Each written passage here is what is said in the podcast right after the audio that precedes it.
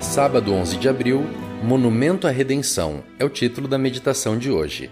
Tirando-o do madeiro, envolveu-o num lençol de linho e o depositou num túmulo aberto em rocha, onde ainda ninguém havia sido sepultado.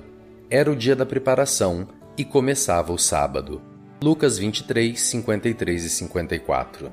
A semelhança do casamento, ambiente no qual desfrutamos o máximo de prazer e intimidade com nosso cônjuge, o sábado é um dia especial em que desfrutamos o máximo de alegria e comunhão com o Criador, sem interferências de outras atividades, em um nível de plenitude não vivenciado durante a semana. O sábado é vida, é alegria e é repouso. Nele se produz a união perfeita do prazer com a liberdade e a disciplina.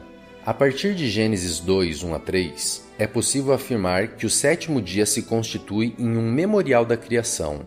Assim, o sábado é revestido de significado cósmico, indo além das limitações temporais ou locais. Sua instituição é anterior à promulgação de todas as leis, inclusive do próprio Decálogo.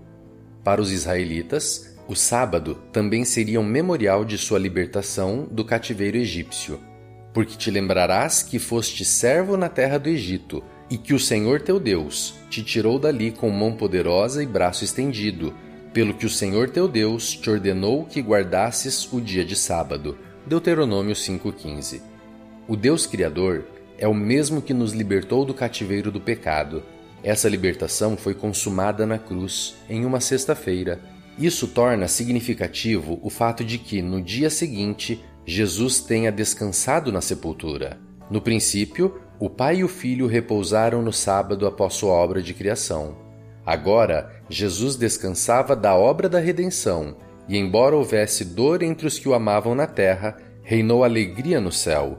A perspectiva do futuro era glorioso aos olhos dos seres celestiais. Uma criação restaurada, a raça redimida que, havendo vencido o pecado, nunca mais poderia cair. Esse era o resultado visto por Deus e os anjos da obra concluída por Cristo. O dia em que Jesus descansou está para sempre ligado a esta cena.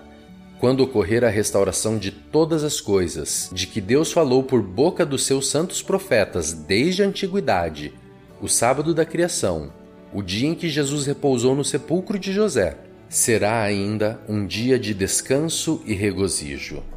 Aquele que descansou de sua atividade criadora e redentora em um sábado não mede esforços para que nele descansemos na certeza da salvação provida em nosso favor. Desfrute mais este sábado na presença daquele que, tendo criado o tempo, dedica tempo para a nossa restauração final. Bom dia, feliz sábado.